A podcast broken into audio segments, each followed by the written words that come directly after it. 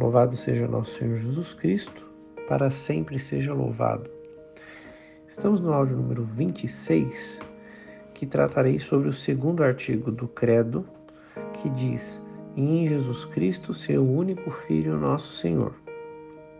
E neste áudio eu me concentrarei na primeira parte, que diz: E em Jesus Cristo.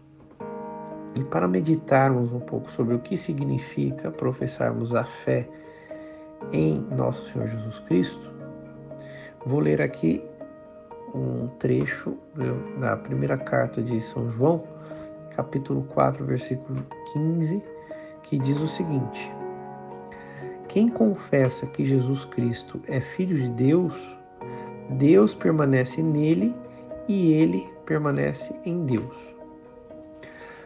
Portanto, ter a fé de que Jesus é Filho de Deus é um passaporte para a nossa salvação.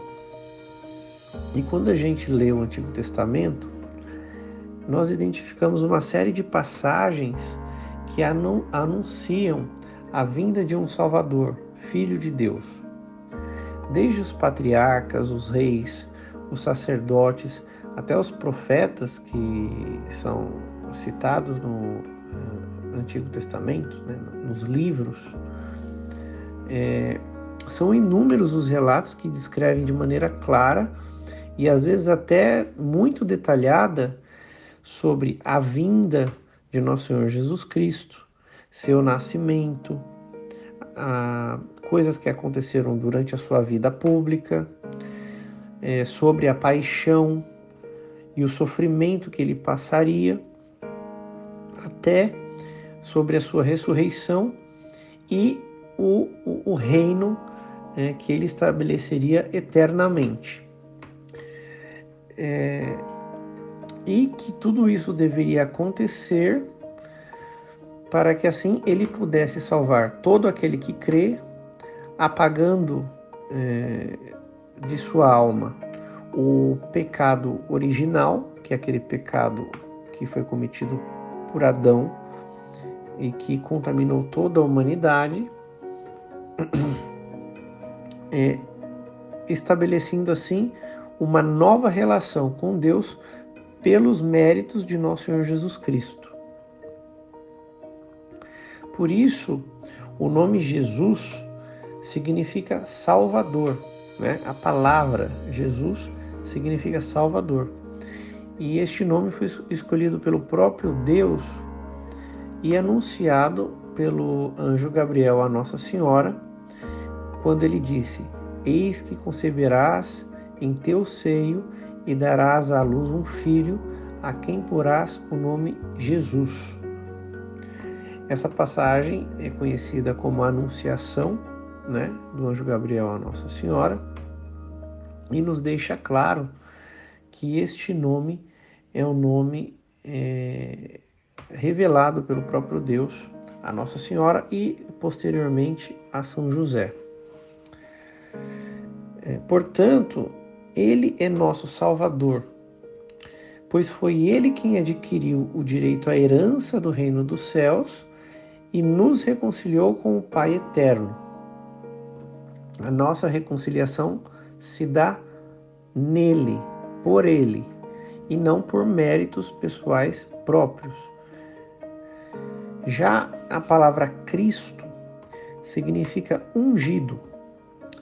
E na antiguidade, os sacerdotes, profetas e reis eram ungidos com óleo para designar a importância daquele ministério que eles exerciam, que eram os, os, os ministérios é, com maior grau de importância na sociedade. E ao se encarnar, nosso Senhor Jesus Cristo tomou sobre si esses três ministérios. E por isso ele é o Cristo. E a sua unção, ela não foi de óleo terrestre, mas diretamente de Deus Pai, que dotou sua alma santíssima com a plenitude dos dons do Espírito Santo e das, eh, e das virtudes divinas. Como profeta, Jesus nos ensinou diretamente a vontade do Pai, já que ele e o Pai são um. Portanto, ninguém conhece a vontade do Pai como nosso Senhor Jesus Cristo. E assim ele pôde anunciá-la diretamente aos apóstolos e a todos nós pela sua igreja. Como sacerdote, ele realizou o sacrifício perfeito, já que a palavra é, sacerdote significa aquele que oferece sacrifícios. É, e Jesus ofereceu a sua própria vida em expiação dos nossos pecados. Por isso, ele é o sacerdote por excelência. E como rei, ele estabelece então o seu reino. Não só um, ele não só estabelece um reino de Deus, mas também estabelece um reino como homem, como a pessoa de nosso Senhor Jesus Cristo encarnada na sua humanidade.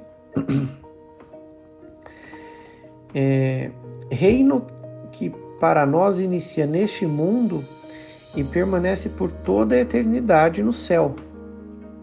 Ele reina neste mundo pela sua igreja que governa e dá assistência de maneira natural e sobrenatural.